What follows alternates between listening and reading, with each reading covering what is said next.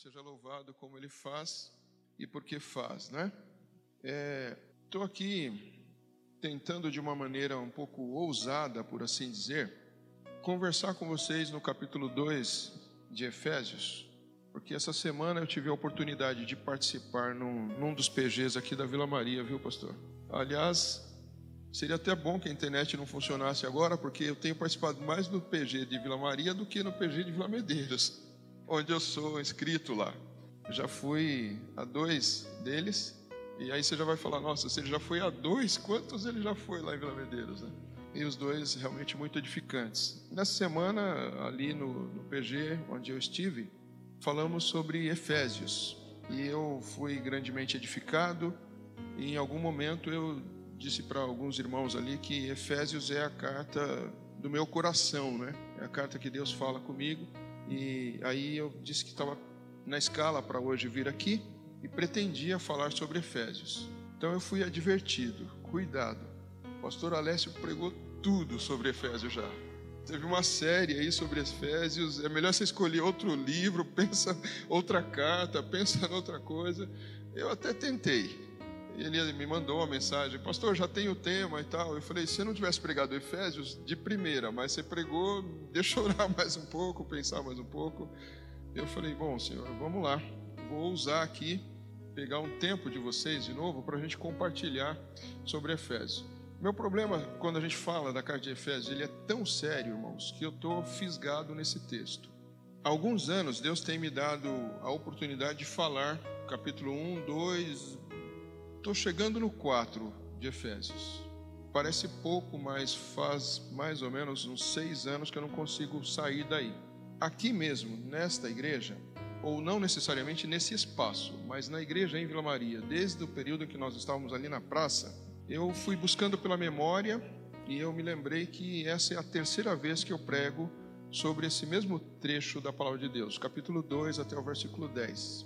Então alguém que gravou vai falar: ah, essa mensagem está repetida. Pode ser, mas sempre que acontece comigo dá uma explosão aqui dentro. Desse anseio, desse rei soberano que um dia virá para reinar definitivamente aqui na terra. E para mim essa carta, ela conta uma história desde a criação. E eu considero a criação a partir do momento que eu consigo entender as coisas, que o ser humano consegue minimamente entender as coisas. Mas essa carta revela um plano de Deus que nasce antes da fundação dos tempos. Então não existíamos, não existia céu, não existia terra, não existia mar, não existia nada, só Deus existia. Você está com a tua Bíblia aberta? Por favor, bate o seu olho aí num texto que nós lemos aqui já com o presbítero Sérgio, capítulo 1, versículo 3, e eu vou com você até o 4 diz a palavra de Deus assim, é um é chamado para todos nós aqui, gente. Não é só para o pastor Hermes, mas para todos nós aqui. Bendito o Deus e Pai de nosso Senhor Jesus Cristo, que nos tem abençoado com toda sorte de bênção espiritual nas regiões celestiais em Cristo. Esse texto para mim traz uma, algumas travas que eu preciso destravar com algumas perguntas. Então, nós somos convidados para bendizer a Deus que é Pai do nosso Senhor e Salvador Jesus Cristo. Por quê? Porque Deus em Cristo tem abençoado a gente com toda sorte de bênçãos. Quais bênçãos? As espirituais. Onde estão essas bênçãos? Nas regiões celestiais. Onde é a região celestial? É a minha dúvida. Onde é o céu? Onde Cristo está, é o céu. E se Ele estiver no nosso coração, esse é o lugar.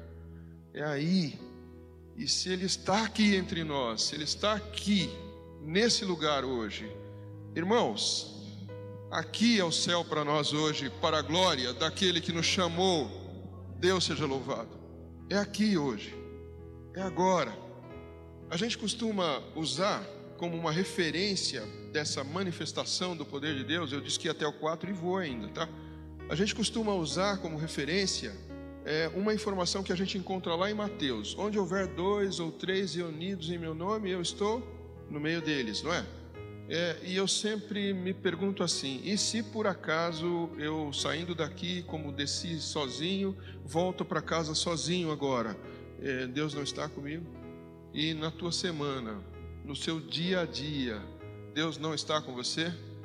Está. Esse texto que a gente usa para dizer que onde houver dois ou três reunidos em nome de Cristo, Ele está presente, é uma alusão a uma necessidade de refazimento de relacionamentos. A gente se entendeu por algum motivo e agora então nós, em nome de Cristo, a gente consertou isso e por causa da unidade, Deus se manifesta poderosamente, selando a unidade. Mas Deus está conosco em todos os lugares, o texto está dizendo isso aqui para a gente. A questão para mim, então, vai do verso 4, logo na primeira frase. Quando foi que nós fomos abençoados com toda sorte de bênçãos espirituais nas regiões celestiais em Cristo? Quando? Digam para mim, olhando para a primeira frase. Assim como nos escolheu nele antes da fundação do mundo. Quem sou eu diante desse Deus todo-poderoso, desse Deus maravilhoso, desse Deus que falta a palavra para a gente definir, que resolveu amar a gente antes de criar tudo. Então, se você pensa que o universo é a coisa mais importante do mundo, aos olhos de Deus é você o mais importante de tudo, porque Ele criou o universo, presbítero Geraldo, por causa da gente.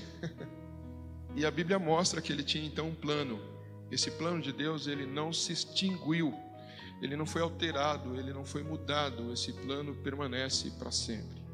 E a gente quer conversar um pouquinho sobre isso, sobre essa perspectiva então desse plano de Deus que permanece para sempre. Essa carta me fisga por isso. Então, a primeira vez que preguei aqui, eu preguei numa série chamada O que é Igreja. E coube a mim falar desse trecho para tentar trazer aqui um pouco da constituição desse corpo de Cristo. Como são as pessoas que fazem parte desse corpo de Cristo? É um enfoque que se pode dar para esse texto. A segunda vez que eu preguei sobre esse texto aqui, eu falei sobre a nossa salvação em Cristo Jesus. E hoje eu quero conversar contigo um pouquinho acerca desse fruto da graça divina que alcança os crentes em Jesus Cristo, e por isso a gente vai passar um pouquinho pelas nossas, é, pelo nosso posicionamento e também pelas ações da graça na nossa vida. Eu destaquei cinco delas. Sempre que a gente prega a palavra de Deus, a gente descobre que nunca chega a um número completo, a gente nunca consegue completar todas as informações da palavra de Deus, mas a gente coloca, às vezes, cinco, três, é só uma didática para tentar informar pelo menos aquilo que Deus coloca no nosso coração em determinados momentos, no meu caso, nesse momento. Quando a gente olha para a palavra de Deus como um todo, e eu penso que você com a sua Bíblia aberta, vai se lembrar que nós estamos na perspectiva do capítulo 2, versículo 1, numa situação realmente de impossibilidade.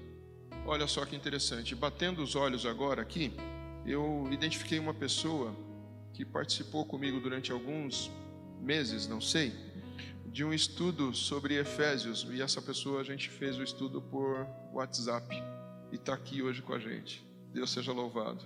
Não tenho muito tempo, mas ainda consigo fazer estudo bíblico por WhatsApp. e a gente estudou pelo menos parte do capítulo 1, é, com perguntas e respostas, uma coisa um pouco mais indutiva mas foi importante. E eu louvo a Deus porque essa pessoa está aqui conosco hoje. Mas voltando então naquilo que dizia, a Bíblia nos mostra que nós estávamos mortos nos nossos delitos e pecados. E aí é uma relação, uma situação muito presente para a realidade que nós estamos vivendo hoje. Quando nós pensamos nessa perspectiva, o que poderíamos nós fazer diante de Deus se nós estávamos mortos conforme nós lemos, dominados pelo mal, perdidos, em rebelião, desobediência contra o nosso Deus, qual a solução, qual a resposta, qual a saída para nós mesmos? O texto que nós lemos deixa claro que Deus, a despeito do nosso estado, ele tinha um plano, e esse plano ele era individual. Ele é um plano exclusivo para cada um de nós. Deus tem um, uma proposta individual quando ele olhou para o mundo e percebeu o estado da humanidade, Deus fez um plano pensando nas pessoas individualmente, em mim e você. E o plano de Deus, só para que a gente já de pronto se sinta mais confortável em relação à perspectiva do que vou falar ainda, Deus quis, Deus planejou, Deus desejou, desejou que cada um de nós nos transformássemos em nova criatura. Nós somos uma nova criação de Deus. Queria que você rapidamente batesse o seu olho no capítulo 2 ainda, no versículo 4. Desculpa, versículo 14. Diz assim: Porque Ele é a nossa paz, o qual de ambos fez um, e tendo derribado a parede da separação que estava no meio, a inimizade, para completar, então, aboliu sua, na sua carne a lei dos mandamentos na forma de ordenança, para que dos dois criasse em si mesmo um novo homem, fazendo a paz. Quando nós lemos na perspectiva de Paulo escrevendo aos nossos irmãos que estão em Corinto, no capítulo 2, versículo 17, nós aprendemos: e assim, se alguém está em Cristo, é nova criatura, as coisas antigas passaram, eis que se fizeram novas todas as coisas. Ou sem Cristo Jesus, melhor, nós éramos mortos, estávamos dominados pelo mal, perdidos, desobedientes, em rebelião contra Deus. Mas em Cristo Jesus, nos tornamos nova criatura.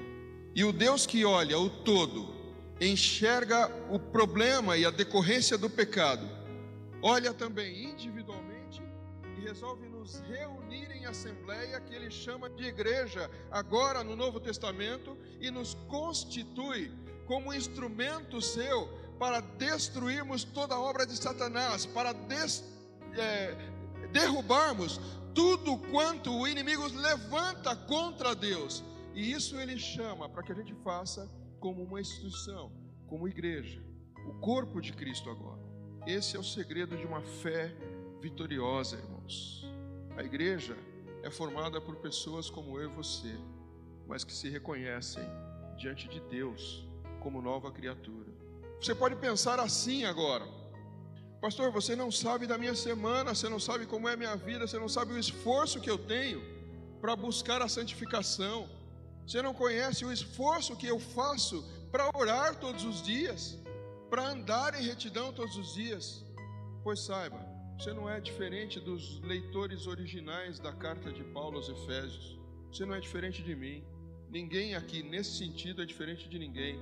Somos todos nós alvejados constantemente pelo mundo e a sua dificuldade e a ação do mal. Paulo nos diz que Todas as pessoas, outrora, andavam segundo a, o curso da, deste mundo, dominados por Satanás. Todas as pessoas eram inclinadas a viver de acordo com a carne, com a própria vontade, o próprio pensamento. Ninguém escapa, ninguém escapou. O texto diz que todos estavam mortos, todos foram destituídos da glória de Deus, todos, ninguém escapa. Ninguém escapou. Entretanto, a palavra de Deus nos mostra uma saída importante. Aprove a Deus nos fazer novas criaturas. E agora sim, bata o seu olho no versículo 4. O versículo 4 é a grande virada para as nossas vidas. A Bíblia nos informa, mas Deus já começa com uma conjunção adversativa, sendo rico em rico em misericórdia. E por causa do que mesmo? Por causa do grande amor com que nos amou. Glória a Deus. Versículo 5 conclui: E estando nós mortos em nossos delitos, quando nós merecíamos morte, o texto diz que ele nos deu vida, né?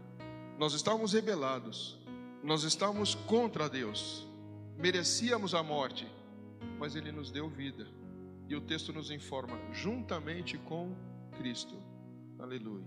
E é interessante, meus queridos, numa ocasião não, mais ou menos recente, Deus me permitiu estudar um pouquinho a língua em que a Bíblia é escrita. E raramente a gente encontra nos textos sagrados algum trecho que tenha um traço que não seja uma possibilidade, porque a, a língua é tão rica que existem, existem muitas possibilidades para aquele texto. Se você bate o olho na sua Bíblia, final do versículo 5, está tem um traço e logo depois a informação: pela graça sois salvos. Quando Deus inspirou Paulo para escrever esse texto para nós, é impressionante, mas Deus inspirou o traço. Aqui não é uma possibilidade. Paulo estava sendo instado pelo Espírito Santo de Deus a escrever esta carta e Deus autorizou ele colocar esse traço para a gente, para informar para a gente. Então, quando a gente estava morto, sem reação, pastor Alessio, o máximo que a gente conseguia vislumbrar era o lodaçal do pecado em que vivíamos e dele gostávamos. Nós merecíamos a morte. Aprove a Deus que nós tivéssemos vida e Ele nos deu vida. E aí, para que a gente, talvez, não sei, para aumentar o nosso constrangimento diante desse amor divino, glorioso. Ele diz: não depende de você, é pela graça que você é salvo. Essa é uma ação minha. Eu que quero salvar você. Aleluia. Glória a Deus. Há um autor argentino, Jorge Mitian. Gosto muito de lê-lo. E quando ele chega nesse trecho da Bíblia, ele faz uma comparação para mim muito impactante. Imaginem então que nós estivéssemos agora na celebração de um casamento. Uma das figuras da Igreja de Cristo é a esposa de, dele, a noiva. E nessa representação que ele faz, olhando para esse texto, ele explica mais ou menos assim: Imagina aquele momento em que os noivos já estão aqui à frente e o oficiante vai fazer agora as perguntas ao casal. Normalmente se pergunta primeiro ao noivo, é de livre, espontânea vontade que você aceita fulana como sua esposa? E a resposta é, todo mundo sabe, né? Ninguém quer a resposta contrária, não é isso? Mas é impressionante, quando ele diz sim, a assistência se alegra. Logo em seguida ele vira para a noiva e pergunta para ela: é de livre, espontânea vontade que você aceita e tal? E ela, ninguém quer outra resposta, né? A gente sabe que existem duas possíveis mas ninguém aceita de bom grado, nem de brincadeira, a segunda resposta. É, a gente só quer aquela uma, positiva, afirmativa, sim. E quando a resposta vem, a assistência se alegra. Agora em maio, participei de vários casamentos e eu, olhando para essa realidade, fiquei olhando para a assistência e não para os noivos. É impressionante, as pessoas se alegram mesmo, sorriem, como se fosse uma grande novidade, o sim, que todo mundo está esperando. Viemos para ouvir o sim e a gente se alegra com esse sim. Aí, prezados, ele diz assim: Jesus estava na cruz e o oficiante era Deus. E o Senhor Deus perguntou para Jesus: É de livre e espontânea vontade que você aceita essas ovelhas, esse povo, a igreja? Como diz no capítulo 5, você entrega a sua vida para santificá-la. E quando Jesus meneia a cabeça e entrega o fôlego de vida, ele está dizendo sim. E o oficiante continua a cerimônia. E agora ele se volta para a igreja, para a noiva. É de livre e espontânea vontade que você aceita o sacrifício de Cristo Jesus por você. E a igreja precisa dizer sim. Essa é a ideia que esse autor diz para a gente desse texto. Em Cristo Jesus, nós ganhamos vida, vida eterna. Deus é eterno. E o Deus que é eterno nos chama a uma vida de uma qualidade não menos do que esta. Nos chama para uma vida eterna também. Pelo que Ele é, Ele nos convida para sermos parecidos, semelhantes. E o convite fica aberto. E a gente pode dizer sim, conquanto na prática alguns ainda digam ainda não. Vou esperar um pouquinho mais. A ênfase é tão significativa que ele vai caminhar com a gente no versículo 6, juntamente com ele. No versículo 5, nós ganhamos vida. No versículo 6, juntamente com o nosso Senhor e Salvador, nós fomos ressuscitados. Um dia Jesus morreu por nós e nós cremos nisso, mas ressuscitou. Aleluia! E a Bíblia diz para nós que é, ela é a palavra de Deus, que nós também fomos ressuscitados em Cristo Jesus. Note que o verbo está no passado. Já aconteceu, meus irmãos. Que coisa espetacular. Nós estamos no mundo, mas nós não somos do mundo. A nossa posição espiritualmente é em Cristo Jesus. Aleluia. Nós já temos vida em Cristo Jesus. E se nós já temos vida em Cristo Jesus, nós já podemos desfrutar dessas benesses todas. A grande questão que fica para nós é como a gente identifica a ação da graça na nossa vida. A Bíblia diz primeiro que esta ação, ou que a graça, retrata para a gente exatamente a nossa situação. E acabamos de ver aqui no versículo 1 do capítulo 2. Todos nós estávamos mortos nos nossos delitos e nos nossos pecados. Paulo está falando isso para a gente, depois de apresentar a relação das bênçãos espirituais do capítulo 1, depois de orar pela igreja, para que a igreja que não tem problemas, ela possa ter ampliada a sua visão e compreender o plano maravilhoso de Deus para a salvação de todos os homens, de toda a humanidade. Aí Paulo dá detalhes para a gente como foi que Deus operou uma transformação profunda na vida das pessoas. Ele chega a dizer que Deus exerce em nós o mesmo poder que exerceu na vida de Cristo para ressuscitá-lo. Então, para que a gente se converta a Cristo, Deus usa o mesmo poder que usou para ressuscitar Jesus. E aí então, ele nos apresenta a gloriosa igreja de Cristo Jesus como corpo de Cristo Jesus. E agora que a gente já conhece o plano, as bênçãos, a igreja de Cristo, ele nos apresenta a nós mesmos, mortos nos nossos delitos e pecados. A segunda ação da graça, então, é fazer a gente perceber, entender a situação do ser humano sem Deus. Por gentileza, os versículos 2 e 3 do capítulo 2. O texto vai evidenciar para a gente algumas coisas, mas ele mostra, essencialmente, que as pessoas sem Deus, por incrível que pareça, elas não têm vida. Versículo 1 já disse isso para a gente. Mas dois verbos, ou o mesmo verbo, melhor dizendo, se repete nos dois versos para fazer um contraste, um contraste enganoso. No verso 2, nos quais andastes outrora. E a pergunta é: o morto anda? No versículo 3: Entre os quais também todos nós andamos. É muito interessante perceber isso, porque esta pode ser uma grande artimanha para as nossas vidas. A gente vive e convive com pessoas como nós. A gente usa o metrô lotado, o ônibus lotado, a gente está no trânsito absurdo de São Paulo, convivendo, interagindo com pessoas. Elas estão indo, vindo, negociando, comprando e vendendo elas estão agindo como nós estamos agindo também. E a questão é, elas não têm Jesus. E se não têm Jesus, elas não têm vida, diz o texto para nós. Percebe no texto que essas pessoas, elas são exatamente na aparência como nós somos. Nós também estamos sujeitos a esses erros. Essas pessoas, segundo o verso 4, 3, elas são exatamente como nós somos, e nós exatamente como elas são. Quero reler o 3 com vocês. Entre os quais todos nós andamos, segundo as inclinações da nossa carne, fazendo a vontade da, dos, da carne e dos pensamentos.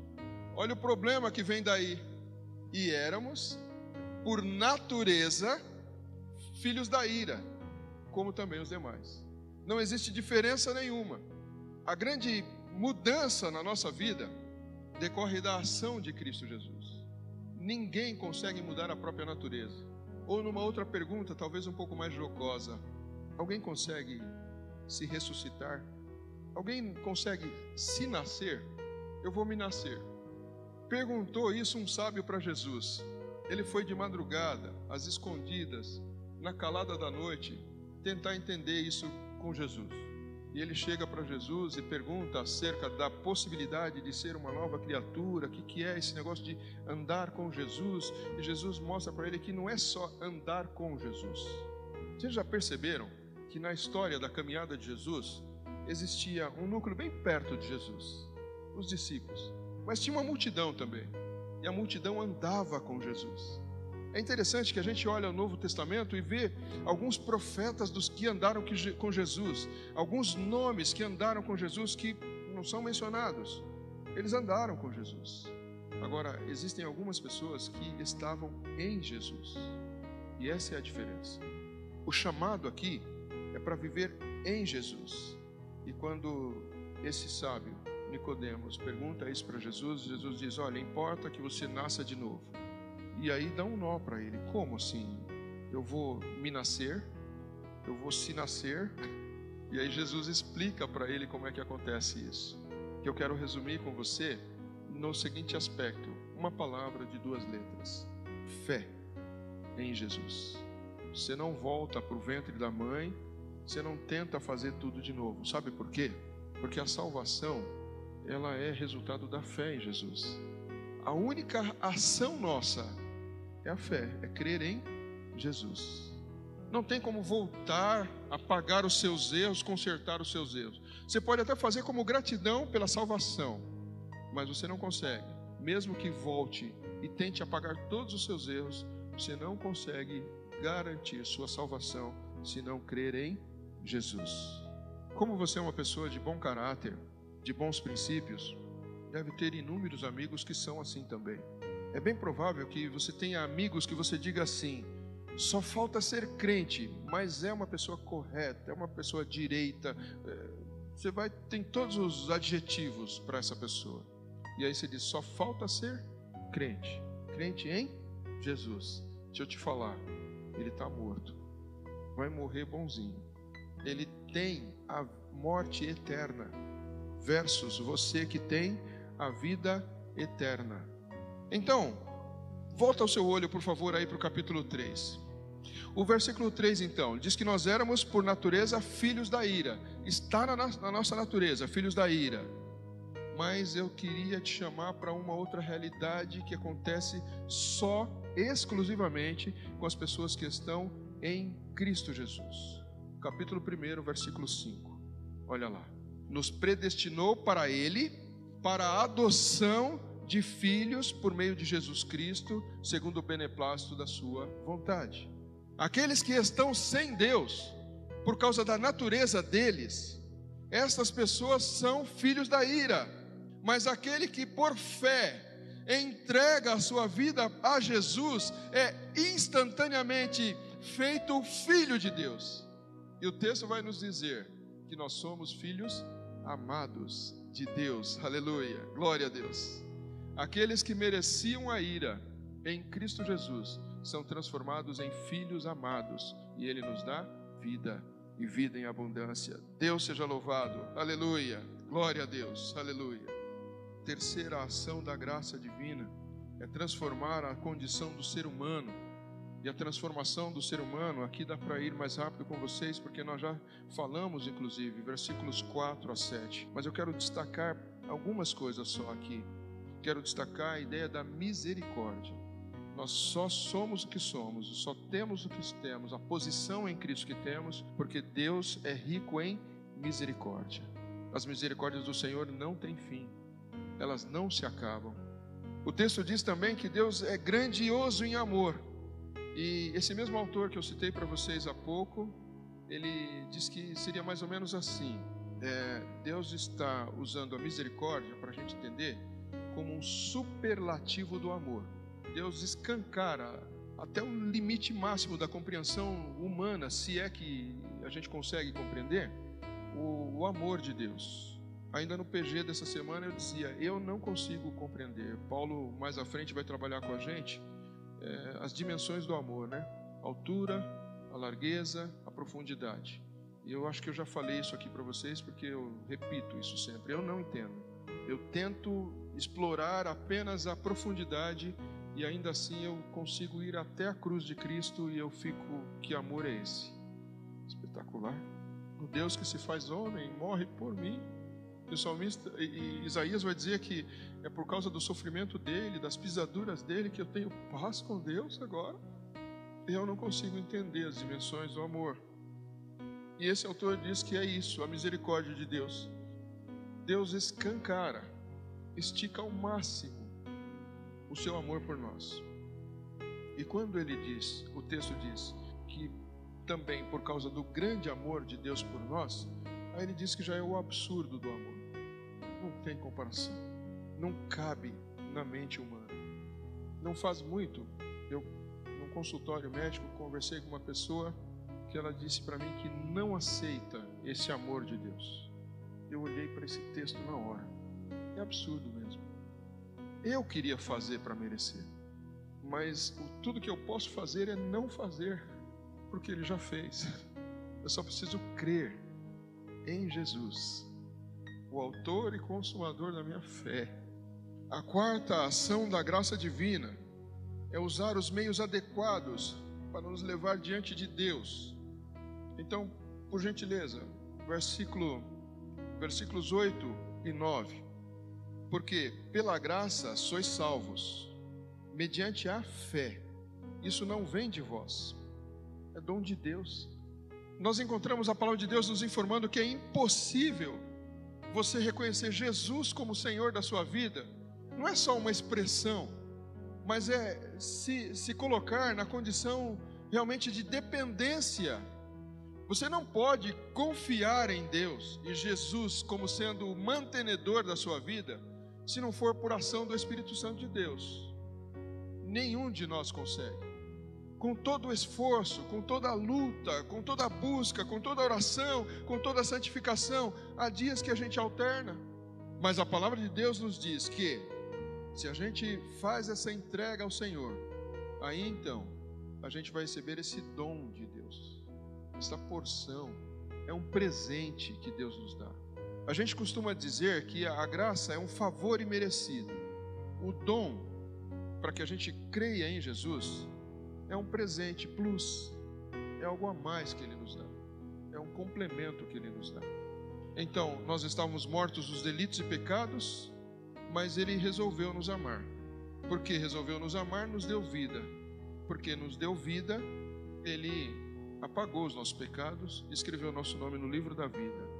E a gente segue crendo, e a Bíblia diz que isso é o, o segundo presente que Deus nos dá nesse processo da salvação. Vamos caminhar um pouquinho mais. Nós somos salvos por causa da fé que é um presente de Deus para nós. É muito bom crer nesse Deus, né? É glorioso crer nesse Deus. Você é alcançado, perdoado, seus pecados são remidos e ele te enche de presentes e te leva para os céus. Glória a Deus. A quinta e última ação da graça preparar antecipadamente a nova vida dos cristãos. Olha o versículo 10, por favor. Pois somos feituras, feitura dele. E antes que a gente continue nesse texto, você se lembra que no 3 nós dissemos que aqueles que não têm Jesus, eles são filhos da ira. A gente vem tratando o texto aqui como uma criação de Deus.